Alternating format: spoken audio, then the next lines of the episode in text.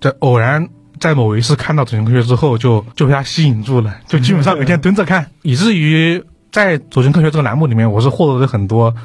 就是那种科学的一些启蒙，还有一些知识的获得吧。嗯，对，然后但是这场节目呢，它在二零一九年的九月三十号的时候，然后呢，《走进科学》其实就已经播出最后一期节目之后停播了。嗯，停播之后呢，当时其实就引起了很多网友们对《走进科学》的一些讨论嘛。嗯，就其实举到举到里面的其实很多案件啊，大家就说到自己小时候，呃，要么就是被吓到过啊，有时候觉得大家挺好看的。有人觉得确实有知识啊，有人觉得这节目就是结尾就是低估观众们的智商。走进科学以另外一种方式，其实又火了一把吧。但我们这次准备做节目之后，又去看了一些这些节目，发现现在很多营销号确实有点太营销号了。对，有点，他们那个标题比《走进科学》本身的内容还要过分。对说，